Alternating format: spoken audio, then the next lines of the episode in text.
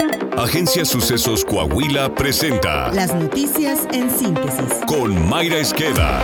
Esto es lo más relevante para empezar. Hasta diputados de Morena criticaron la intención del gobierno federal de la 4T para aumentar de 0.15 a 1.48% el impuesto al ahorro y le exigieron a la Secretaría de Hacienda tener sensibilidad y reconsiderar esta medida. Sin embargo, el subsecretario de la Dependencia, Gabriel Llorio, dijo que aunque se podría suavizar dicha propuesta contenida en el paquete económico para el próximo año, no se podría cambiar la fórmula a partir de la cual determinaron la tasa de 1.48%, la cual es 10 veces mayor a la que se aplica este año. Fue hasta un mismo diputado de Morena, Carol Antonio Altamirano, quien pidió a la Secretaría de Hacienda no afectar la economía de los ahorradores. Solicitamos sensibilidad para evitar dañar la economía de los ahorradores. Específicamente, demandamos corregir la tasa que se propone en el artículo 21 de la Ley de Ingresos para la retención provisional aplicable a los ingresos pagados financiero que se proyecta en 1.48% para el 2024, cuando actualmente es de 0.15%.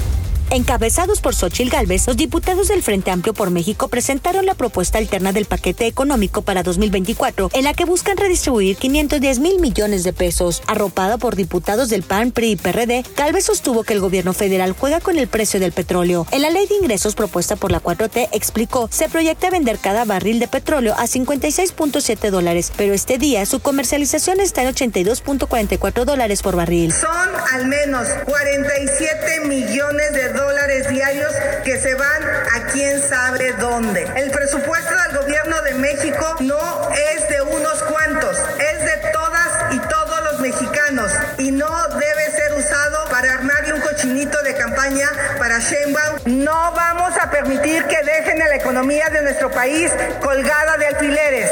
Por ello, estamos proponiendo reducir la propuesta de deuda en 188 mil millones de pesos, rectificando el precio promedio del barril de petróleo, ubicándolo en 76.7 dólares, reasignando 510 mil 292 mil millones de pesos de manera responsable hacia los rubros que impactan más en la calidad de vida de los mexicanos.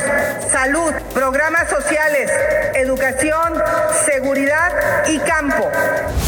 Ante el inminente recorte del presupuesto de la Suprema Corte de Justicia de la Nación, que extinguiría 13 de 14 fideicomisos que administra, cientos de trabajadores del Poder Judicial de la Federación en 22 estados del país tomaron las calles y sedes judiciales en protesta contra el gobierno federal y los diputados federales de Morena. En la Cámara de Diputados, la mayoría de la 4T busca recortar recursos al Poder Judicial del orden de los 15 mil millones de pesos.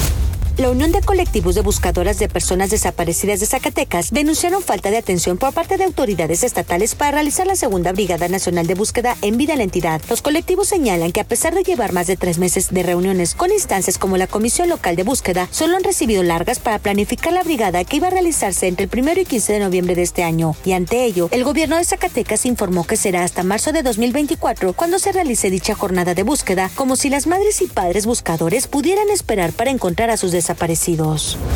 Las mujeres requieren 80% más recursos que los hombres para mantener una vida digna después de su retiro, debido a que su esperanza de vida es mayor, indicó para la jornada Luis Curi, director general de Citibanamex Afore. Sin embargo, hasta julio de este año el saldo promedio de las mujeres en sus cuentas de ahorro para el retiro es de un 25% inferior al de los hombres. La Comisión Nacional del Sistema de Ahorro para el Retiro estima que los hombres podrían acumular un saldo pensionario 14.7% más alto que las mujeres, lo que significa que por cada 100 pesos que un hombre ahorra en su Afore, una mujer acumula 87.2 pesos. El especialista detalló que otra problemática es que hasta julio de la población económicamente activa y con empleo, 42.27% de las mujeres afirmó ganar un salario mínimo o menos, en contraste con 28.24% de los hombres que se encuentran en esta situación. Además, la tasa de informalidad fue más alta para las mujeres, con 54.8%, mientras que la de los hombres es de 48.7%. A lo anterior se añade que más del 40% de las mujeres consideran que la responsabilidad de que tengan un buen retiro es de sus parejas.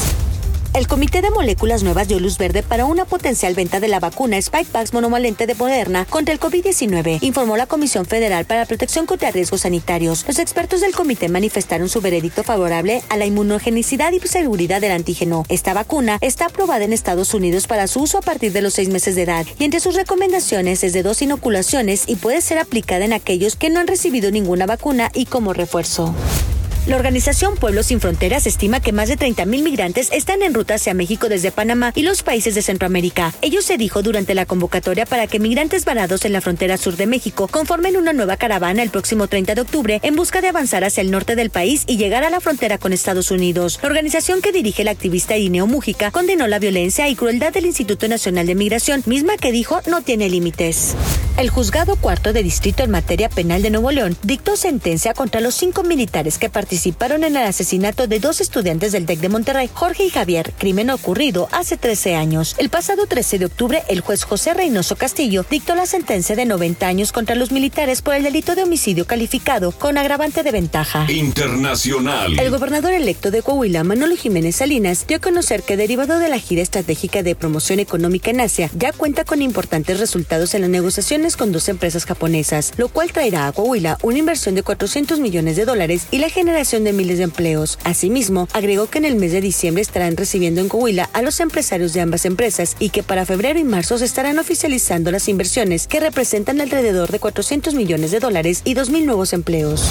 Un bombardeo sobre un hospital de la ciudad de Gaza dejó al menos 500 muertos, confirmó a la agencia EFE una portavoz del Ministerio de Sanidad de la Franja, controlada por el grupo islamista Hamas. Según fuentes locales, en el centro sanitario atacado había unas 2.000 personas que se estaban refugiando de los bombardeos tras evacuar estos últimos días de sus casas. Este ataque es la mayor masacre en el enclave de las cinco guerras que ha habido entre las milicias palestinas de Gaza e Israel desde 2008. Hasta el momento se estima que hay 3.000 muertos en Gaza y 1.400 fallecidos en territorio israelí debido a la guerra. Coahuila. Hoy Coahuila presume indicadores que nos permiten tomar grandes decisiones en conjunto, señaló el gobernador Miguel Ángel Riquelme Solís durante la ceremonia de inauguración de POSCO International México y Mobility, empresa coreana que invierte 100 millones de dólares y la generación de 200 empleos directos. POSCO International México y Mobility es una empresa del giro manufactura que produce núcleos de motores para vehículos eléctricos y su planta está instalada en el Parque Industrial Chuy María en Ramos Arizpe. Acompañado por los alcaldes de Ramos Arizpe y Saltillo, el mandatario estatal aseguró a los directivos de POSCO, empresa número 63 en lo que va de 2023, que los indicadores que hicieron que tomaran esta gran decisión seguirán mejorando. Saltillo. El gobierno municipal de Saltillo construyó 270 techos en vivienda en ejidos dentro del segundo maratón de obras puesto en marcha por el alcalde José María Frastro Siller. El alcalde Chema Frastro recordó que su gobierno destina más de 70 millones de pesos en apoyos directo al campo, así como para proyectos de infraestructura, programas sociales y el impulso a las actividades productivas durante el segundo maratón de obras. Diego Fuentes Aguirre, director de Desarrollo Rural, informó que la inversión en estas obras de construcción de techos en 2023 fue de 20.7 millones de pesos. El avance de nuestro podcast deportivo con Alondra Pérez. Empata México a dos goles con Alemania. Descartan oficialmente a nuestro país para recibir duelo de la NFL en 2024. Diamantes de Arizona toman ventaja de dos juegos a cero en la nacional. Acusan a Benzema de tener vínculos con terroristas. Se declara culpable Nicolo Payoli por apuestas y negocia su sanción. Invita a gobierno municipal de Saltillo a la carrera poderosa 5K contra el cáncer. Está usted bien informado. Somos Sucesos Coahuila.